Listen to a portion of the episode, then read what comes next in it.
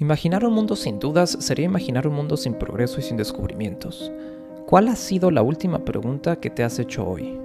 ¿Te sirvió de algo el hacerte esa pregunta? O probablemente ni siquiera recuerdas cuál fue la última pregunta que te has hecho. Los avances en el conocimiento nacen al responder una serie de cuestionamientos, y esta es la relevancia de las dudas. ¿Cómo me puedo conocer a mí mismo si no me cuestiono?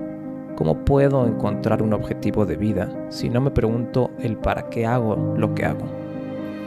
Hay algo muy importante que debemos entender.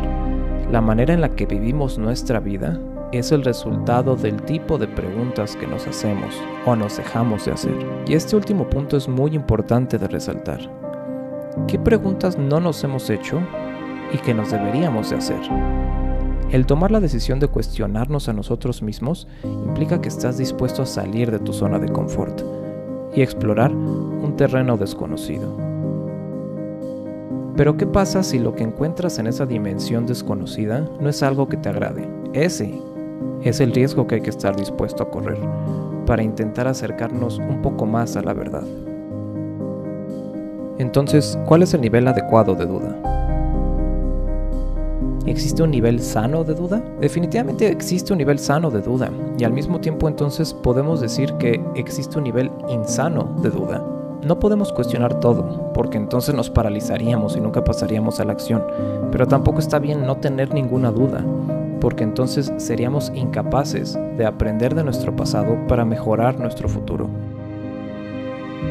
¿Cómo podríamos definir cuántas preguntas y sobre todo qué preguntas son las necesarias? Para esto no hay respuesta fácil ni recetas mágicas. Todo depende de dónde te encuentres y hacia dónde quieras ir. Si te fijas, incluso el definir en dónde te encuentras y a dónde quieres ir requiere de más preguntas, porque probablemente ni siquiera te has dado cuenta de en dónde te encuentras o a dónde quieres llegar.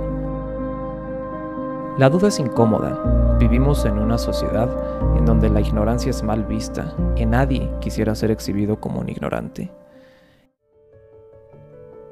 ¿Qué pasaría si todos pudiéramos aceptar la ignorancia como algo natural y partiéramos de la idea que todos somos ignorantes para la mayoría de los temas? ¿Qué pasaría si el cuestionamiento propio y hacia los demás no fuera visto como un acto negativo y de rebeldía, sino como un acto positivo que refleja el interés por saber más de un tema que ignoramos? ¿Qué tipo de diálogos y de sociedad tendríamos si la persona que se equivoca pudiera aceptar que se equivocó y buscar el aprendizaje en lugar de intentar evadir los juicios propios y de terceros. Para terminar, te dejo un par de preguntas. Si hoy pudieras tener la respuesta a una pregunta que tú elijas, ¿cuál sería esa pregunta? ¿Cuál es la pregunta verdaderamente relevante en este momento de tu vida?